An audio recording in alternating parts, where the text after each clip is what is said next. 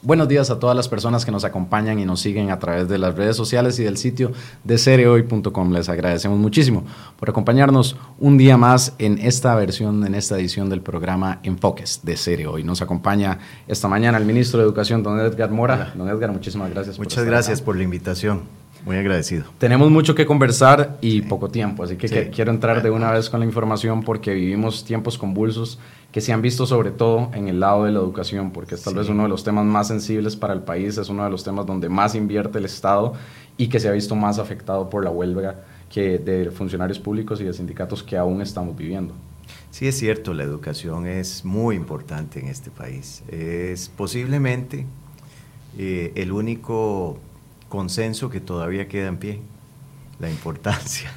Eh, aceptamos que es vital y que es importante, aunque no necesariamente coincidamos en cómo se debe dar en todos los aspectos. Sí, por supuesto, sí, no, pero eh, todo costarricense le atribuye a la educación ser el único eh, vehículo de movilización social. Y esto es muy relevante porque entonces tiene que ser un vehículo que esté constantemente en proceso de, de ser enderezado, pintado, de ser sometido a overhaul, de estar bien engrasado. Y suele suceder también que ahí es donde eh, eh, se suscitan la mayor cantidad de conflictos laborales de esta magnitud o, políticos, más bien, como la huelga. Aprovechando esa metáfora, ¿siente la presión o ha sentido la presión de ser el mecánico o el líder del taller para este vehículo en estos meses? Es muy interesante porque realmente haber eh, ingresado al, sistema educativo sin conflictos de interés de ningún tipo, porque eh, esto fue lo que el presidente me pidió, traer una visión distinta a, la educación, unos ojos frescos que pudieran ver eh, cómo es que el sistema podía operar de mejor manera. Y creo que veníamos haciéndolo muy bien,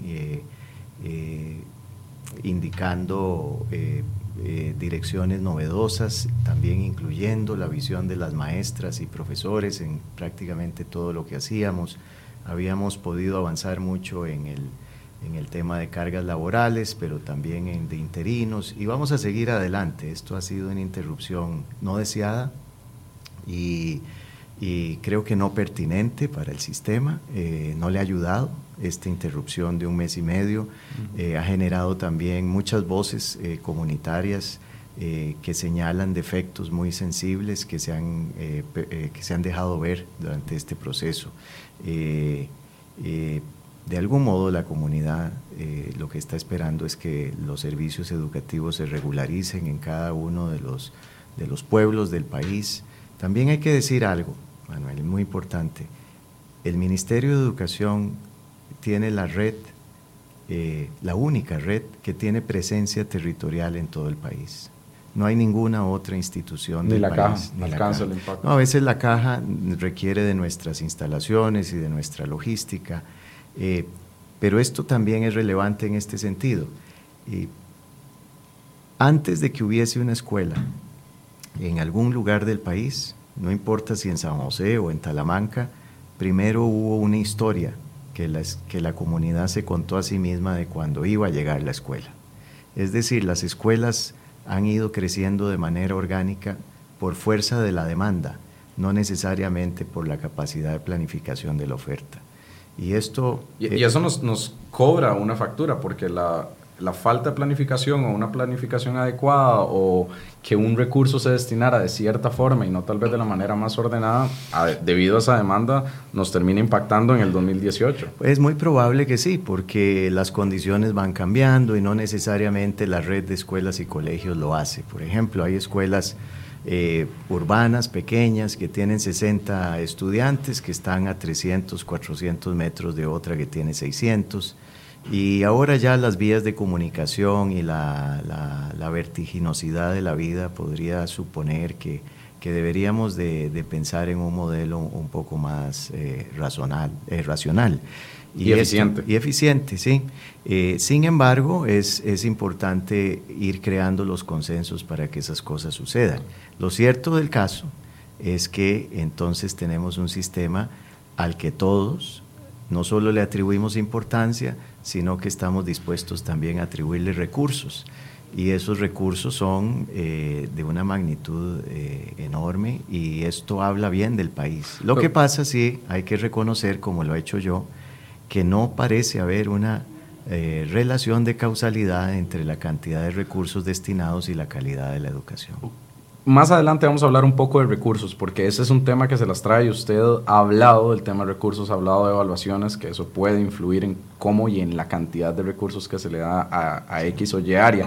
Pero antes de eso, primer tema que queremos tocar hoy con ustedes la huelga. La huelga que sigue sumando días, que sigue sumando afectación a todo el Estado, a todos los costarricenses. Desde el 10 de septiembre ya acumulamos esta huelga que, nos ha impactado. Los tres gremios principales del Ministerio de Educación siguen sin tener algún acuerdo, al menos para deponer la huelga.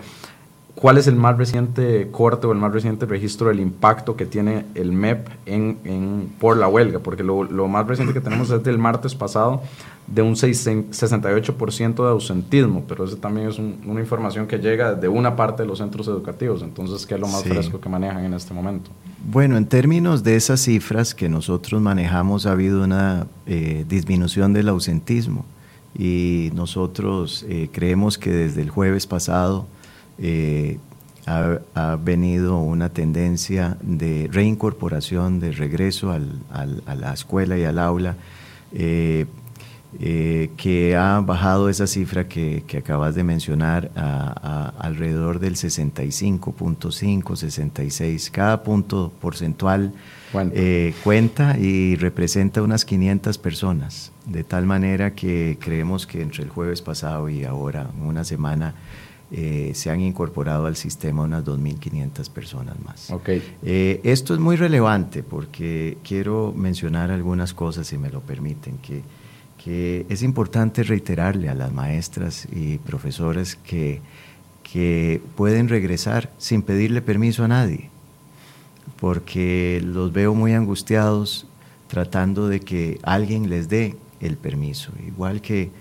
Eh, igual no, ellos tienen un contrato vigente. Se puede presentarse cuando quiera a su centro educativo. El contrato con el Ministerio de Educación Pública que ellos tienen está vigente.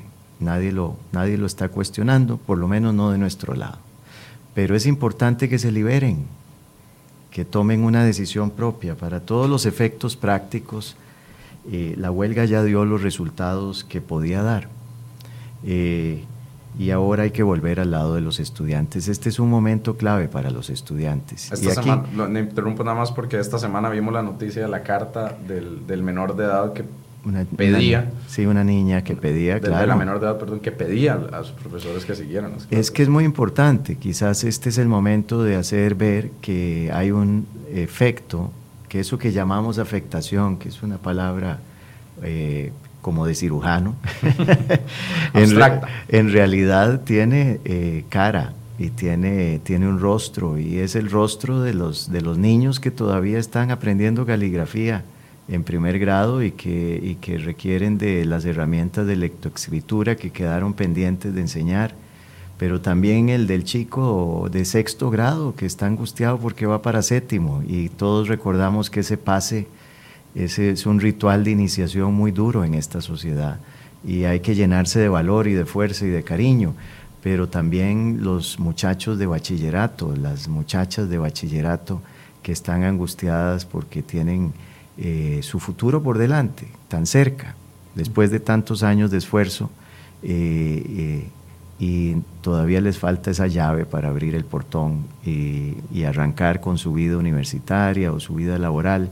Es un momento clave y en la conciencia de toda maestra y todo profesor está el hecho, y esto porque me lo han dicho, me lo han dicho miles a través de las notas que me escriben, de las notas que he pedido que me escriban, que para ellas y ellos no hay un momento más feliz que cuando un muchacho les pregunta, un niño les pregunta, eh, y después ese mismo niño y otros corresponden con una sonrisa a la respuesta que ellos le dan.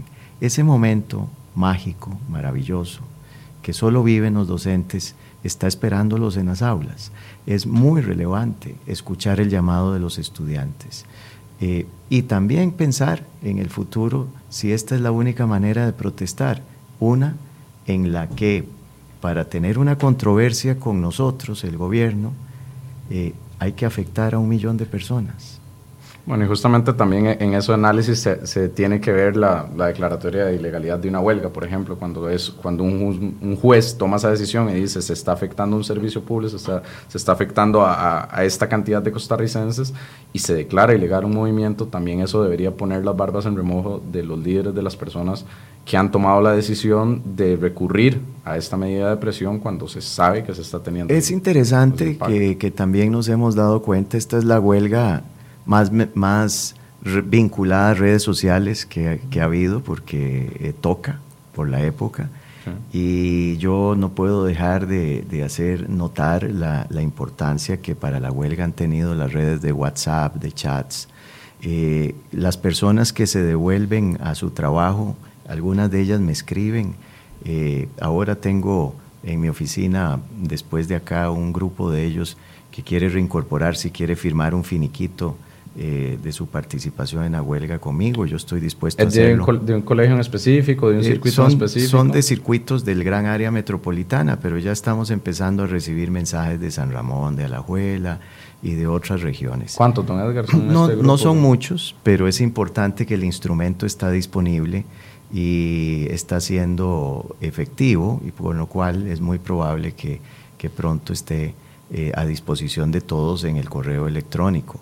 Eh, es muy relevante porque... Ah, perdón que lo interrumpa, hablando de tecnología, eh, porque se lo suma lo que usted quiere decir, ustedes presentaron una herramienta tecnológica para que los centros educativos registren sí, así eh, es, cómo ha estado la, cantidad de personas. Ha ayudado mucho, pero hay que reconocer... Ah, pero hay alrededor del 36%, es el registro que tiene que no, ser más, usado. Más, más, más, del 36, sí, un, alcanza la mitad de centros. Lo que pasa es que es importante recordar que la huelga no es homogénea en todo el país. Desgraciadamente la huelga se ha atrincherado en aquellos lugares donde hay más necesidad del proceso educativo como vehículo de igualdad y de equidad. En el norte-norte, eh, en, el área de Guanacaste, eh, en Punta Arenas, eh, en el sur-sur, es decir, en Talamanca, quiero decir, no en el sur-sur. ¿Y qué sucede? Bueno, ahí hay mayor cantidad de escuelas unidocentes o de escuelas con poco personal. Entonces, que la escuela esté cerrada es muy es, es, es lógico porque, porque el consenso de cerrarla se, se, alcanza, consigue se consigue más fácil. Menos. Pero tiene efectos sobre la población más pobre, eh, lo cual también es bueno decirlo. Es, es, importante también señalar que lugares como Heredia, eh, como Cartago, eh, los colegios y escuelas en su gran mayoría han funcionado, eh, tal vez diezmados. Por ejemplo, fui al colegio, al Liceo de Moravia, ahí el 80% de los maestros y profesores se quedaron trabajando y el 100% de estudiantes ha recibido lecciones. así hay muchos, es un porcentaje muy alto de estudiantes eh, que, han podido ser atendidos. Pero también ahí mismo en Moravia hay colegios eh, como el Colegio Laboratorio donde se reporta que hay menos presencia de profesores entonces solo algunas materias han podido seguir adelante. ¿Cuál es el impacto en los INDEAN, centros integrados de educación de adultos y también en colegios nocturnos? Porque nos llegaron algunos reportes de que no solo se han afectado a estos adultos, sino también a eh, comedores que se encuentran en estos centros y por ende la alimentación de muchas personas que van ahí. Bueno, esto viene vinculado. El país ha decidido que los centros educativos también eh, cumplan el propósito de, brindar una alimentación sana y equilibrada a una población importante de costarricenses. Y esto creo que también eh, vale la pena eh, considerarlo hacia el futuro. esta, la relevancia de este servicio debería de ser considerada para efectos de movimientos como este de otro modo distinto a como fue ahora. Porque el efecto que ha habido sobre que no se corte. Que no se corte, no, no se, no se debería de cortar, eso es un servicio esencial. Eh, eso señala en la dirección de lo que ellos mismos reconocen eh, como un daño legítimo, dicen. Bueno, pero es decir, ¿cuántas maneras de protestar distintas pueden haber? Eh, ¿por, qué, ¿Por qué escoger una en la que el daño es masivo sobre una población? Eh, que es víctima porque no tiene vela en el entierro. Entiendo. Don Edgar, si tiene algún número con respecto a esos dos eh, casos, ¿lo tiene en este momento de SINDEA y de colegios nocturnos? Sí, eh, bueno, los SINDEAs eh, sí, han, han resultado afectados, no tengo el dato específico y estamos eh, también muy interesados en ayudar a, a, suplir. Ayer tuve una reunión con unas 30 estudiantes del SINDEA de Pavas eh, ellos eh, nos comentaron eh, las distintas vicisitudes que han, que han vivido y están ya siendo asistidos incluso por la comunidad. También esto es muy relevante. Creo que se ha notado que hemos llamado a la comunidad a participar como voluntaria en la solución de algunos problemas, específicamente de cara al bachillerato. Eh, en, muy pocas horas tuvimos eh, la incorporación al MEP de 13 mil voluntarios, eh, 4.500 de ellos docentes. Eh, y el resto se reparte entre estudiantes universitarios y otras profesiones. Y esto ha sido muy interesante porque refuerza una idea que, que, con la que este gobierno ha querido eh, venir a administrar el sistema educativo. Y es que las escuelas y colegios, como dije al principio, fueron en su origen la ilusión de las comunidades y deben regresar a ellas. Es decir, no hay una escuela y un colegio en Costa Rica que sea de un gremio o que sea siquiera del MEP. Estas escuelas y colegios son de las comunidades. Muchas gracias a todas las personas que nos siguen. Estamos conversando con don Edgar Mora, ministro de Educación, sobre la huelga y muchos temas más que afectan en este momento al sistema educativo costarricense. Para terminar el capítulo de la huelga, don Edgar, un par de detalles que le queríamos preguntar. En septiembre es cuando se paga el incentivo por alcanzar los 200 días del ciclo lectivo. Obviamente la huelga, más de un mes de huelga, afecta el poder cumplir esa meta, pero imagino que habrá docentes que sí lo han cumplido. ¿Se ha pagado este incentivo? En el MEP se ha pagado todo.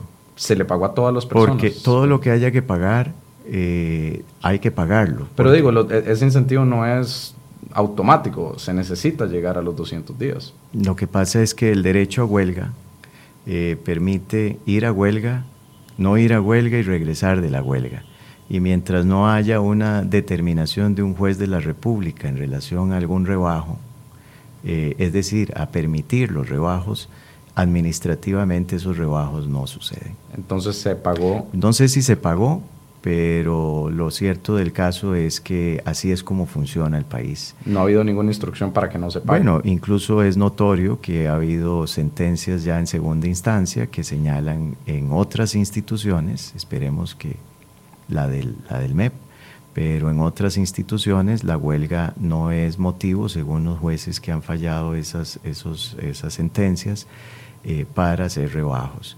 Entonces, esta es una discusión que parece que va a quedar para el futuro, pero lo importante aquí es, señalar eh, que de forma administrativa, por el solo hecho de haber asistido a una huelga, nadie pierde ninguno de sus, eh, eh, de sus, de sus derechos o de sus... Eh, sí. Pero en, este caso, don Edgar, que los 200, insisto que hay que llegar a los 200 días. Claramente habrá un grupo de docentes que no llegaron a esos a esos 200 días porque estuvieron en las calles, porque se pero fueron de viaje. Pero tienen la justificación. Bueno, pero eso es otra cosa. Ya casi vamos a hablar de eso, pero al, punto que voy es que no se cumplieron los 200 días en algunos casos. No, no se cumplieron. Entonces, pero igualmente el MEP... no, no se cumplieron. Hay gente que llevó, eh, no sé cuántos días, 38, 39 días sin ir a, su trabajo y sus estudiantes están ahí esperándolos todos los días y no llegan. Y van a recibir el pago. Sí, han recibido el pago quincenal que les corresponde. Pero el pago que se hace en septiembre por los 200 días. Es muy probable que sí, porque, porque no hay ninguna posibilidad de cercenar eso hasta que, hasta que un juez de la República no nos... ¿Le parecería justo a usted que en, el, en esta misma administración incluso se, si se tomaran, si se tuvieran las condiciones jurídicas, que el juez dijera que la huelga es ilegal, que se, se tiene asidero el ministerio para poder tomar una decisión y no pagarlo o sancionarlo. Eh, yo, yo pienso, yo pienso que con el derecho a huelga debe venir también eh, la conciencia eh, previa de quien se declara huelguista de dos cosas. Una es de valorar de previo si esa huelga tiene posibilidades de ser declarada legal en algún momento. con lo cual también debería de asumir los riesgos que implica participar en una huelga que podría ser declarada ilegal. Y ese riesgo fundamental es el de eh, participar en la huelga aportando eh, el sacrificio de sus días laborales y estando dispuesto a que se le descuenten si es que se declara ilegal. Eso me parece justo. Igual me parecería justo una cosa, Manuel, que levanten la mano cuando se van y digan con precisión y con hidalguía, yo me voy de huelga, manden una nota, ahí dejo las llaves para que trabajen en el comedor. Incluso ayudaría a los registros. Claro, ahí dejo el registro de que mi escuela y colegio va a estar, entonces no hay que andar persiguiendo a nadie, eh, viendo, porque de todos modos es legal irse a huelga. Bueno, que lo hagan bien y que además dejen los registros de los muchachos. Ahora resulta que tenemos eh, miles de niños y niñas eh, de las cuales no tenemos registro de la nota del segundo trimestre. Voy a leer un, par de comentarios, don Edgar. Dice Tati Quesada, incentivo en septiembre, reír o llorar, increíble. Eso ya no se paga desde hace años. Ana Belarmina Mata dice, en septiembre no se paga ningún incentivo desde hace varios años. Señor ministro, perdón, no pueden rebajarse los salarios, señor ministro, dice Sonia Vargas es probable que doña Sonia llegue a tener razón. El tema es qué dice la, sociedad sobre eso. ¿Qué, dice la sociedad sobre eso? Pero esa discusión se va a tener que tener en otro momento. En, los, sí, y es una discusión eh, que pertenece a un, a un estamento distinto, es decir, que tiene que ver con el poder, eh, con otro poder de la República y, y que es el que determina la legalidad y ilegalidad. Es importante, hay dos condicionantes aquí que se deben de cumplir eh, para, que, para que entendamos esto mejor, la ilegalidad por una parte y la autorización de los, de los, de los rebajos. Eh, y, y por, por, lo que se ha visto, hay algunas sentencias de segunda instancia ya emitidas que señalan eh, la imposibilidad de, de los rebajos. Eso la sociedad debería de afrontarlo y de decidir si quiere seguir eh, con este tipo de legislación o si se puede cambiar. ¿Lo, va a analizar usted en el futuro, Edgar? En el futuro inmediato, cuando llegue, si es que llega una declaración. A mí me parece que sí, que, que la, que los rebajos van, cuando, a estar sobre la mesa. Cuando la huelga se declara ilegal, deberían de haber rebajos, eso lo he dicho. Pero no es mi potestad hacer los rebajos. Si el juez de la República dice que no se pueden hacer, pues no se harán.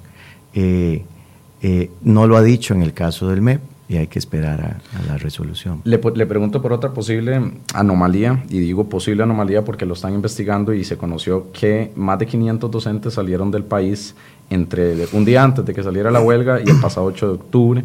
Hay un grupo que son interinos. Ya sabemos que ustedes hicieron este cruce de datos para tener la información. ¿Cómo está en este momento el proceso de investigación de estos casos? Va muy adelantado. Es importante terminarlo pronto para sentar responsabilidades.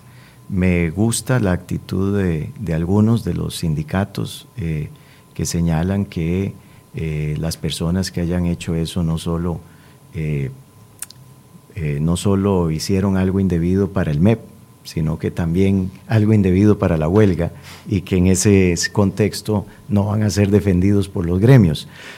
Eso es muy relevante porque es, esto no es ir a huelga, esto es abandono de trabajo. Se va a perseguir entonces hasta la última instancia que podría ser el posible despido por servicio civil. Deberían de suceder despidos por esto. Eh, esto es una práctica eh, eh, censurable absolutamente que debe a, la, que debe de corresponderle una medida disciplinaria la más drástica que tenga el sistema. Y ustedes van a ir caso, bueno, tienen que ir caso por caso analizando. Hay que ir caso por caso, sí, claro. Aquí también hay, eh, este es un país que ha premiado por muchos años eh, la actitud del vivazo, ¿verdad? Y aquí tenemos una cultura que queremos cambiar en el sistema educativo, pero que es muy resistente, que es que la persona que hace las cosas bien es un sapo y las personas que se van de viaje en huelga son unos vivazos y, de algún modo ese arrechismo hasta se celebra, ¿verdad? Eh, eh, y esto hay que confrontarlo. Eh, y esta cultura del vivazo también está llena de recursos. porque de algún modo hay una red de vivazos. Entonces también en recursos humanos del MEP me dicen que en otras ocasiones la gente aparece con todo tipo de excusa y de, de documentación, de, incluso con dictámenes psiquiátricos que les recomiendan irse del país. Eh, así que me imagino que ahorita hay una agitación en el mundo del, de, los, de los astutos. De los vivazos. De los vivazos, viendo a ver cómo se ayudan unos a otros. nada más quiero aclarar que usted lo dice en referencia a un grupo, porque después van a salir diciendo, ah, es que están generalizando el ah, sector público. no, no, es un grupo específico porque son 500 y pico Lo estoy diciendo en relación a, a los que... Eh, eh, a los que saben que hicieron esto. Es decir, hay mucha gente, y lo reconozco porque lo vi, que se ha esforzado con persistencia y, perseverancia para que sus argumentos sean escuchados a través de, de la huelga. Y, yo reconozco que esa eh, persistencia y perseverancia no solo es buena para eso, sino para muchas otras cosas. Pero aquí incluso ellos, los, persistentes y perseverantes, deberían de estar señalando a, las personas que han abusado del derecho que ellos sí ejercieron de protestar. El supervisor del circuito educativo de la Dirección Regional de Educación de la Juela, don Edgar Carpio, presentó una demanda contra usted y contra la viceministra de Planificación ante un juzgado de trabajo porque según él lo están presionando o están pidiendo, exigiendo algo desmedido sobre que abra procesos contra directores, docentes y funcionarios que se sumaron a la huelga. Esto está en proceso, claramente, lo presentó recientemente. ¿Qué responde usted a esta demanda? Bueno, yo tuve eh, información por colegas eh, tuyos ayer de que se presentó esta denuncia y no la conozco. No, entonces eh, no me voy a referir a ella. en términos generales, don Edgar, ¿cree que le pide algo, le pediría algo desmedido? ¿Sería algo desmedido si el MEP le pide a un supervisor, a X supervisor, a X director, por favor informen y abran los procesos? Bueno, posiblemente eh, no es nada desmedido, es su trabajo. Es decir, él debería de informar qué directores están asistiendo y qué directores no. Eh, aquí, como en todas las instituciones, también podría haber, y no me refiero al caso del señor, que no, lo conozco, ni sé dónde está, ni, ni, nada sobre él, eh, pero como en todas las instituciones, también en el MEP he podido ver que hay gente que tiene una cobija y se cubre con ella, se cubren varios con ella misma, ¿verdad? Y no digo que este sea el caso, pero es un caso, es, una práctica que también tiene que ver con lo que hablábamos antes. ¿Y ya lo ha notado en estos meses? ¿Lo, ha visto? Sí, cómo no, sí, claro, es, es, una, es, el MEP también es eh, un lugar que ha sido señalado por la comunidad incluso por ellos mismos, por los mismos funcionarios del MEP, algunos con amargura, otros con una sonrisa en la cara, como un lugar donde, donde la política ha transado, es decir, donde, hay, donde ha habido clientelismo político y esto eh, eh, se señala eh, también desde adentro como una de las causas de una inequidad interna que produce también un desgaste en la calidad de la educación. Vamos a hablar de bachillerato y mucha gente está preguntando, desde el inicio de la entrevista lo ha preguntado. Eh, han habido algunas medidas que ya se anunciaron desde el ministerio, como cambio en los porcentajes de promedio, la eliminación de algunos contenidos en las pruebas, un examen adicional de reposición. Entonces quería empezar refrescando estas medidas y en general el contexto que ahora vivimos con el bachillerato, que no es el mismo contexto. Sí, no es el mismo. No, no es el mismo, por lo tanto tampoco van a ser las mismas. Eh, medidas y métricas que normalmente hemos utilizado en circunstancias más normales. Aquí el sistema lo que debería de hacer a través de los distintos mecanismos que tiene para afectar la evaluación es conseguir que eh, las cosas extraordinarias que han sucedido en el contexto educativo eh, no afecten eh, la, la relación normal eh, de, de, aplazados y, aprobados. Es decir, la media de la normalidad no está en el contexto, sino que la media de la normalidad para efectos de esto está en el universo de personas que hacen el examen y cuántas pasan el examen y cuántas no. Esa es la normalidad que se ve históricamente. Es decir, el país eh, tiene una, una, una, cuota de normalidad que señala que cerca, todos los años, cerca de un 70, un 70 y pico por ciento de personas pasan el examen de bachillerato.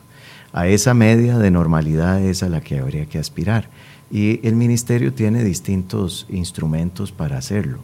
Eh, uno de ellos es definir qué entra en el examen y qué no. Mm. Por supuesto, si hay materia no vista que entra en el examen, yo voy a producir eh, una reducción de los aprobados, eh, lógicamente. Sí, los estudiantes no, no, la estudiaron, no la revisaron, por ende fallarán en el examen. La otra media, la otra medida tiene que ver con el porcentaje que se le otorga versus nota de presentación versus eh, eh, examen de bachillerato.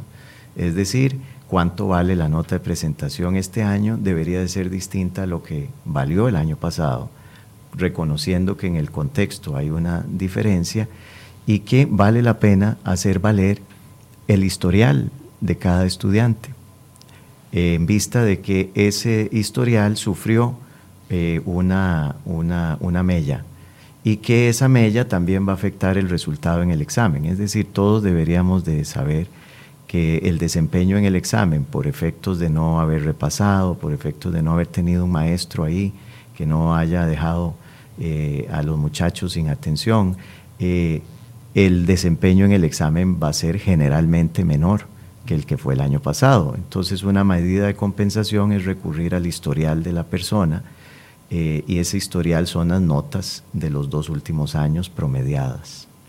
Entonces, eh, sí, para que la gente tenga claro, dichosamente esta semana han venido a ingresar un montón de nuevos datos sobre los muchachos del segundo eh, para el segundo trimestre.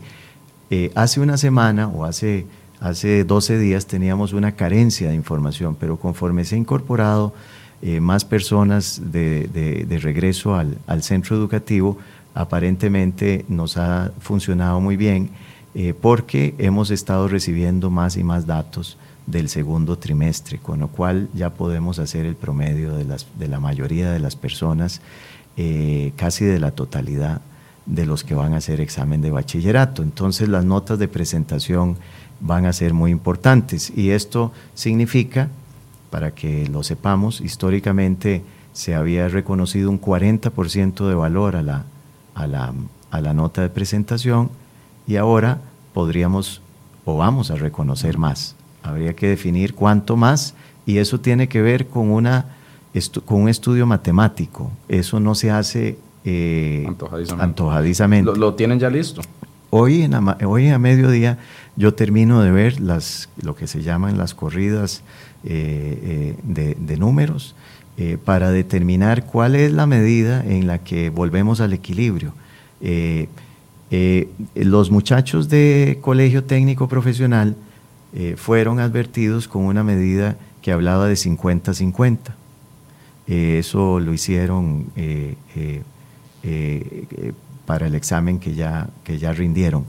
En general, esa medida fue equilibrada en ese momento, pero ahora hay que reequilibrarla y posiblemente se reequilibre para todos. Nunca va a ser para menos. Eh, la nota de presentación siempre va a ser eh, siempre va a ser para más. Lo anunciarán la otra semana, entonces. No, lo anunciaremos ojalá hoy, mismo. Hoy mismo. Sí, y la otra medida eh, o el otro instrumento de equilibrio es la curva, que todos sabemos que siempre hay curva. ¿Cuánto es la curva? Eh, la, curva, la curva también puede permitirnos ajustar, eh, incluso por regiones, porque hay que reconocer, como ya dice aquí, que la huelga no tiene el mismo efecto en Heredia eh, que lo que tiene en Upala. Entonces, uno podría ajustar la curva también en consideración a, eso. ¿Cuándo tendrán ese análisis? la curva histórica, y esto es bueno decirlo, eh, empezó hace algunos años en un, creo que fueron 2.5 o 3 puntos, no sé, de alguna de esas dos cifras, creo que 3, eh, pero el año pasado fue de 8 puntos. Eh, entonces, el, aquí lo que, lo que hay que hacer es tener ese, ese dato o, esa, o ese instrumento de evaluación, que es la curva, móvil y flexible, dependiendo de entonces regiones, afectación, eh, y también del resultado general de la prueba. ¿Cuándo van a correr esos números para la curva? No, la curva se hace después de que se hace el examen, porque hay que tener eh, los resultados generales de... Y lo harán inmediatamente, si es que logramos tener los exámenes. A ver, voy a, voy, a, voy a mencionar algunos datos que me parece, y los voy a mencionar de memoria. Sin curva, en el país, sin curva, el antecedente es que el examen de bachillerato lo pasa el 40% de, la, de, los que lo, hacen, sin curva. Eh, entonces, eh, eh, nosotros deberíamos de por lo menos procurar, según los cálculos matemáticos de proyección estadística que hacemos, volver a repetir esa experiencia. Es decir, que, que, a pesar del, de, lo duro del contexto, etcétera, el examen eh, sea eh, eh, aprobado más o menos por esa misma cantidad de personas, lo cual nos deja posiblemente, si nosotros aumentamos la nota de presentación, logremos llegar a esa cifra y después con la curva ajustar. Don Edgar, nada más quiero hacer un par de preguntas que realiza. El propósito es que los muchachos equilibrar y crear equidad. Es decir, que, ahí donde más se necesitan de, modificaciones en evaluación por razones objetivas, suceda a favor de ellos. Una persona, y con esto quiero hacer la siguiente pregunta con respecto al bachillerato. Iliana Campos dice, don Edgar, le, le, insto a que estudie la eliminación del examen de bachillerato para el 2019 y que no siga siendo la piedra en el camino para que los estudiantes continúen sus estudios universitarios. Usted ha dicho pasivamente por activa, activamente también que deberíamos tener otra, otra posibilidad, que los exámenes de bachillerato no deberían darse o no deberían continuarse. E incluso usted mencionó que iba a tener una propuesta para finales de año en el Consejo Superior de Educación. ¿Qué pasó con esa propuesta y cuál sería la alternativa? La propuesta está desarrollándose y, las, y la presentación al Consejo Superior de Educación se va a cumplir en las fechas que habíamos definido. ¿En, noviembre? Sí, noviembre, diciembre. Eh, es importante eh, tal vez decir muy, muy rápidamente por qué es importante. Y es, es que a pesar de que se han hecho cambios en las mallas curriculares y según siguiendo el clamor de los tiempos, la educación de Costa Rica pretende también ir como otras eh, otros sistemas educativos de países que les ha ido muy bien hacia más bien el desarrollo de destrezas, competencias y habilidades en los estudiantes. Lo cierto del caso es que esas mallas curriculares, por más eh, bien intencionadas que sean, encuentran dificultad en su ejecución. Y eso es porque en realidad si no se cambia eh, la pieza reina, eh, la pieza última del sistema educativo, esa pieza funciona como un imán que jala todo hacia sí mismo y entonces deshace la pieza última se refiere a la evaluación. es el bachillerato. Sí. Para que, es que para que la gente entienda, porque a veces, Edgar, usted tal vez lo menciona en términos. Sí, sí, y entonces esa pieza que es el bachillerato domina e influye todo, absolutamente todo, eh, eh, irradia con, con, su forma de ser, eh, incluso aquello que pretende ser distinto. Entonces, lo que tenemos que hacer es una prueba que más bien esté dominada por la idea de la malla curricular, que es eh, desarrollar destrezas, competencias y habilidades, y no la captura temporal de conocimiento. Van, entonces esa propuesta tendríamos que esperar un documento que sea muy claro en, cómo lo asocia, digo, antes, claro. en cómo eh, relaciona que verdaderamente estemos evaluando, que se está aprendiendo lo que está en la malla curricular y no solamente una retención de datos o retención de información, pero cómo, en, pónganos, eh, trate de explicarnos un eh, poco, Edgar, cómo será esa propuesta concretamente, digo, ¿qué va a cambiar? Si no vamos a tener una prueba de marque con X o de rellenar bolitas, ¿qué va a ser? ¿Qué es bueno, es una prueba muy parecida a la, prueba de, que se hace para PISA, eh, que es este sistema de evaluación global. Eh, básicamente podría, yo no, no, no, puedo todavía adelantarme a decirlo, pero yo me, imagino que luce más o menos así, es un solo examen eh, que tiene cinco, cinco clústeres o cuatro, eh, donde se, más bien se busca conocer si hay competencias como razonamiento lógico, como capacidad de cálculo, como, como eh, vinculación a, criterios de, solvencia filosófica, como por ejemplo trabajo en equipo, capacidades que, que el sistema quiere promover. Cualquier capacidad que el sistema quiera promover, Manuel, cualquier capacidad se, se, potencia si es evaluada. Pero se tiene que evaluar entonces en otros términos. En otros términos. Podría parecerse más a un examen de admisión universitaria que a lo que conocemos ahora de marketing. Eh, le hago la pregunta y dígame cuál de estas es la respuesta. Eh, el país quiere un estudiante que, que, frente a una pregunta tradicional del examen tradicional de bachillerato con marque con un circulito, marque con una X, cuál de estas respuestas escriba abajo ninguna de las anteriores. y, y pueda justificar por qué. Pero eso no es lo que estamos promoviendo con el examen de bachillerato. Lisny Usaga dice que como docente evaluadora concuerdo totalmente, sugiero que sean para ver el éxito de los contenidos y que eso no sean que los que determinen el éxito escolar. Así es, porque, porque de nuevo vuelvo y digo, el país lo que necesita, este país tiene solo dos recursos para, para salir adelante, los recursos naturales, y ahí el único recurso que admitimos explotar es el paisaje, y nosotros. El recurso humano. El recurso humano. Eh, hay países que hacen lo mismo, que tienen la misma circunstancia, pero lo hacen mejor, Singapur y Suiza, por ejemplo. ¿Por qué? Porque la educación no tiene estas grandes contradicciones, por ejemplo, de querer que nosotros aprendamos a trabajar en equipo, pero su última pieza de evaluación, que es el bachillerato, lo que mide es, es, sí, exactamente.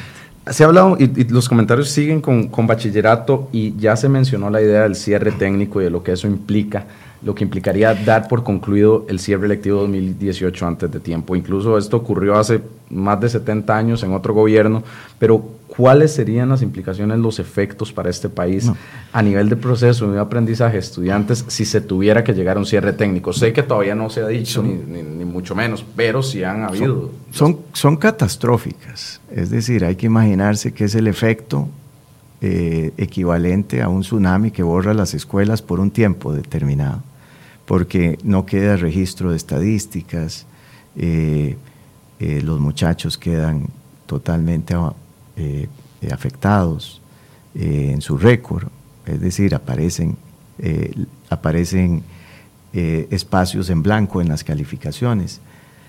¿Y cómo, pasaría para el, siguiente nivel? Por ejemplo, ¿qué le pasaría a un estudiante no, habría que, habría, que, habría que pasar a todos sin, sin, es decir, es un sistema de es una posibilidad, eh, por suerte cada vez más remota, porque está regresando eh, las maestras y profesores. Y, el sistema necesita de todos, los maestros y profesores, pero para salir de la zona de peligro del, cierre técnico necesita de menos que todos. Eh, y estamos lográndolo. Y yo, yo quiero agradecerle a todos eh, las maestras que han regresado eh, y a todos los profesores y quiero motivarlos a que regresen con seguridad, como hemos dicho. Es decir, los que han regresado han regresado al amparo de mi palabra. Esto lo quiero decir con claridad. Yo he dicho desde el principio, todo el que regrese va a estar en una zona segura. Y así ha estado. No hay ningún solo persona que haya regresado que esté siendo perseguida o que esté siendo inquietada, por lo menos no por nosotros. Yo entiendo por lo que ellos me dicen que más bien la inquietud eh, y el ruido viene de esas redes eh, de, chismes y de rumores y de lo que ellas llaman correo de brujas que se ha desatado alrededor eh, de regresar o no regresar. nosotros no, nosotros bienvenimos a todos. los niños están esperándolas. Pero por, entonces, por el momento, cierre técnico, es lejano. Es lejano. Siguen, ya para finalizar con bachillerato, ustedes pidieron voluntarios. Colipro, el Colegio de Licenciados y Profesores en Letras, Filosofía, Ciencias y Artes, se molestó por esa posibilidad y dijo que no es lo idóneo. Pero sí, el, punto es que mucha gente se está apuntando a ser voluntarios. Pero necesariamente ustedes se, se, requieren funcionarios para, si se tiene que hacer promedios, se requiere un tipo de funcionario para que haga los promedios. Digo, se necesita un recurso humano que tal vez alguno todavía está, estará en huelga para poder llevar el proceso de bachillerato, más allá de que contemos con la buena voluntad de ciudadanos que están dispuestos a aplicar las pruebas. Sí, pero, pero entre una cosa y la otra, eh, la logística que requiere el proceso de bachillerato ya está resuelta. Y entre una cosa y la otra quiero decir que también han regresado muchos maestros y profesores de quinto año, muchas maestras y profesores, pero también en la base de datos hay una gran cantidad de docentes. Pero independientemente de eso, todos debemos de aprender de esta circunstancia. Es bueno que Colipro tome nota también de que las personas quieren participar. Y cuando las personas de la comunidad quieren participar, no hay que cerrarle la puerta. Hacen mal. No es, no es la decisión más pedagógica, eh, reclamar eh, que hay una barrera de entrada. Eh, no hay barrera de entrada. Nosotros somos gobierno y tenemos posibilidades de flexibilizar en situaciones de emergencia. No hay un solo costarricense que no justifique o entienda por qué es que el gobierno llamó voluntarios. Pero confía usted entre, en que entre los voluntarios, los profesores que ya volvieron, los profesores que volverán en los próximos días, se pueda llevar a cabo las pruebas con normalidad. Sí, absolutamente. Sí, absolutamente. Ayer, ayer terminamos de revisar eh, eh, nuestras, nuestros recursos disponibles, no solo los temas de evaluación, sino también de logística y estamos totalmente seguros de que pueden haber incidentes que ya se empiezan a manifestar, que quiero alertar a la población, eh, como por ejemplo amenazas de ir a cerrar un colegio para que no haya examen de bachillerato. ¿Ya tienen registro de esas amenazas? ¿Cuántas? Eh, algunas vinculadas a agitación de estudiantes, por ejemplo. Eh, entonces hay que tener mucho cuidado con esto, porque, porque quiero advertirle a la comunidad la comunidad también tiene que estar vigilante de este proceso. Es muy importante para, la, para los estudiantes. Estamos haciendo lo propio porque no salgan eh, desfavorecidos. Saldrían desfavorecidos si no hiciéramos la prueba, porque la prueba es parte del bloque de legalidad en este momento, que da el pase a otra etapa de la vida. Así es como es. Y nadie debería de tomar un bus cuyo rótulo de destino diga oportunismo, eh, porque eso no es pedagógico. Vamos a decir, todo el sistema educativo está montado sobre la base de ir en antítesis, es decir, en contradicción, de ir a atacar el oportunismo. Eh, nos educamos, vamos al colegio para no depender de la suerte, para no depender del oportunismo. Y entonces lo pedagógico es que todos trabajemos bien. No ha habido ningún ministro de educación en 30 años que haya criticado el examen de bachillerato. y a mí me ha tocado no solo criticarlo, sino que ahora defender hacerlo este año. Don Edgar, quiero insistir en estas amenazas porque hay un grupo de estudiantes que ya pidió que se elimine bachillerato, es un grupo, pues parte de, las, de las, voces.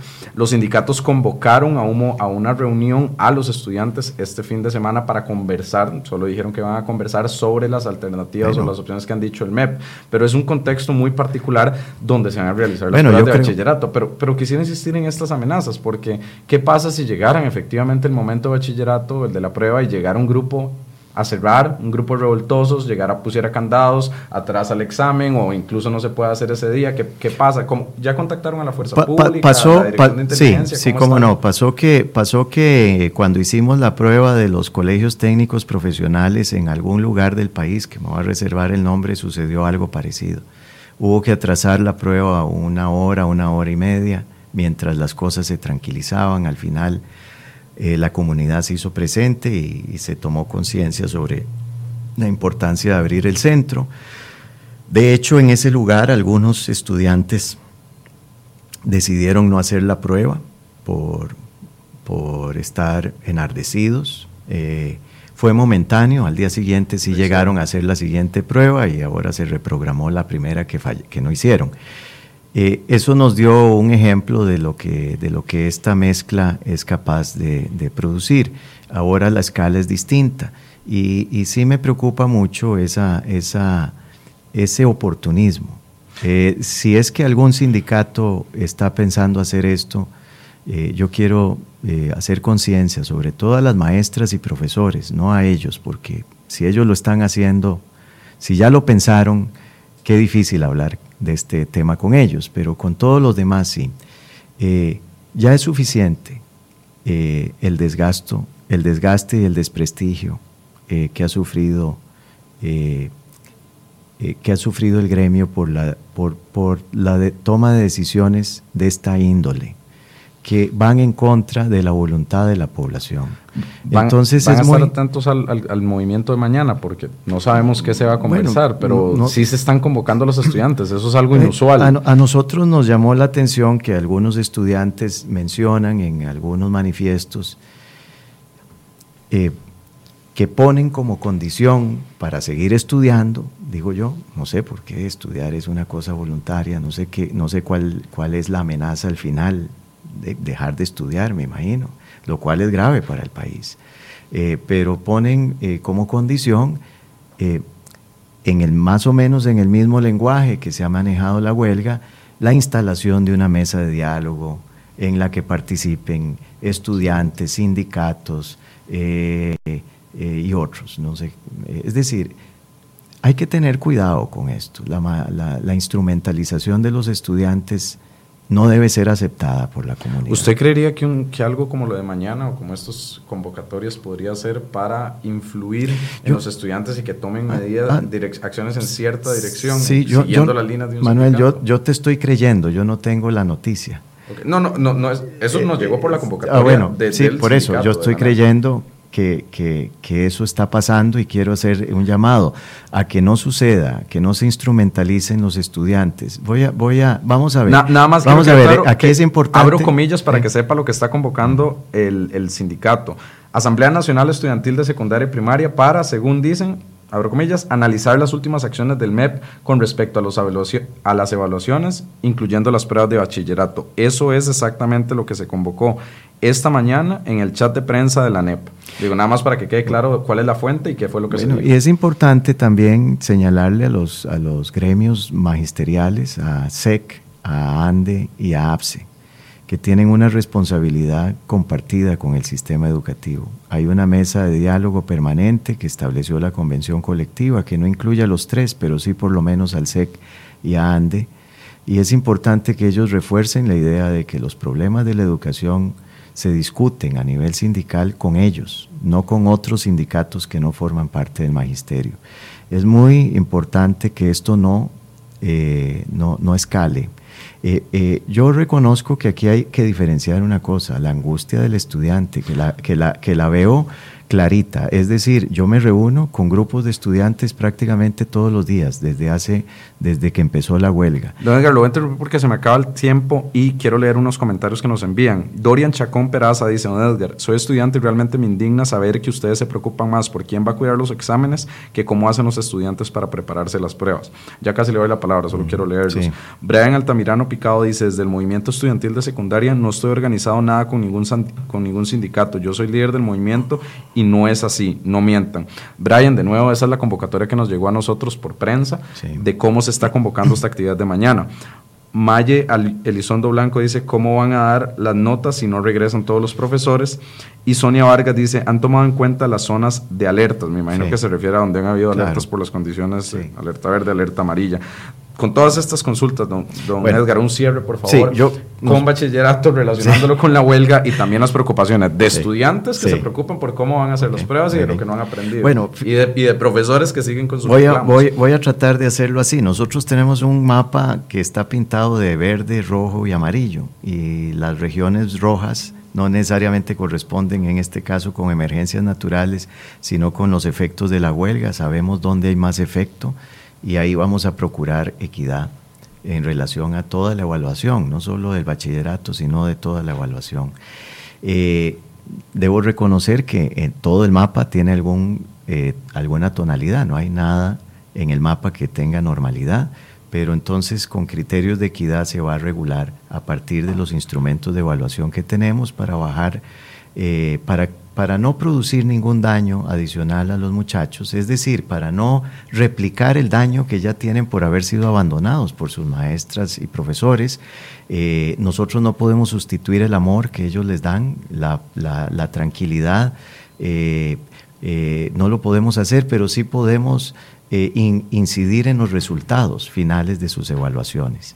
La otra eh, cuestión que es importante decir es que muchos estudiantes se han acercado, como ayer el CINDEA de Pavas, inmediatamente se operan eh, con la base de datos de voluntarios también, eh, formas de ayudar.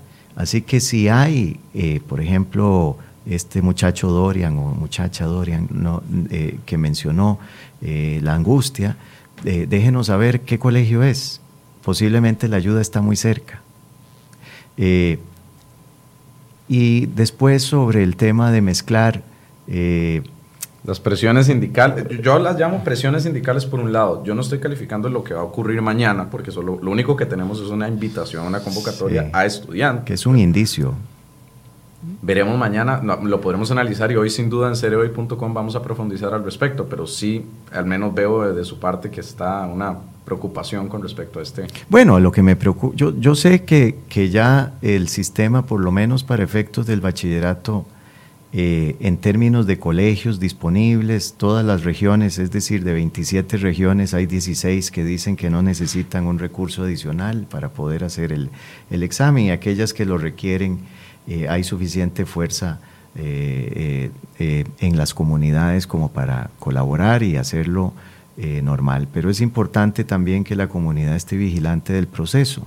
Eh, no vaya a ser que los muchachos de esa comunidad, es decir, si va a suceder algo, será algo aislado y, no vaya a ser que los muchachos de esa comunidad, eh, tras de cuernos palos, sufran un efecto mayor negativo por la influencia de estas dos corrientes que no deberían de mezclarse en este momento. Vamos a profundizar esa y otras informaciones en seriohoy.com. Le agradecemos muchísimo, don Edgar, ministro de Educación Mucho gusto. por esta conversación. Creo que nos quedaron varios temas pendientes. Les queríamos preguntar sobre presupuesto, eficiencia, evaluación, pero creo que vamos a, dejarlo para otra invitación en otra oportunidad. Me encantaría poder conversar sobre eso, sí.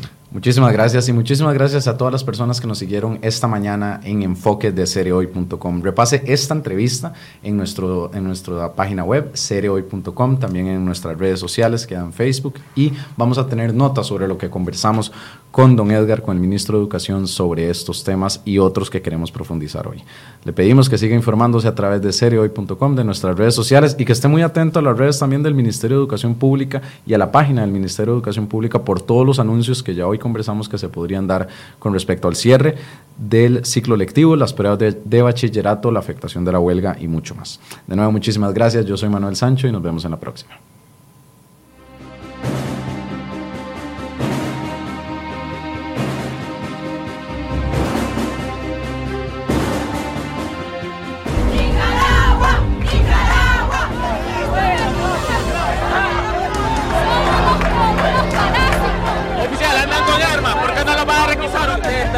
Resguardando la seguridad. Pidieron lista de nuestros huertos y aquí se la tenemos. Moroni López García, Managua Uni. La pared de lo que es el cajero de Banpro totalmente destruida. Pueden tirar una pedra en una lluvia de piedra. En una lluvia. No, mano. La policía. Oh, todo, todo, todo, La policía va Quieren paralizar el país, fíjense qué clase. En lugar de llamar a trabajar, llaman a no trabajar, a paralizar el país. La pobreza que vive nuestro pueblo es extrema. Son 11 años de vivir en contubernio con este gobierno lo va a quitar, que se vaya de este país, porque ya no queremos corrupción, ni pleito, ni muerte. Ya no queremos más, queremos una Nicaragua libre. ¡Mamá! ¡Mamá, perdóname! Salí a defender mi patria, te amo y te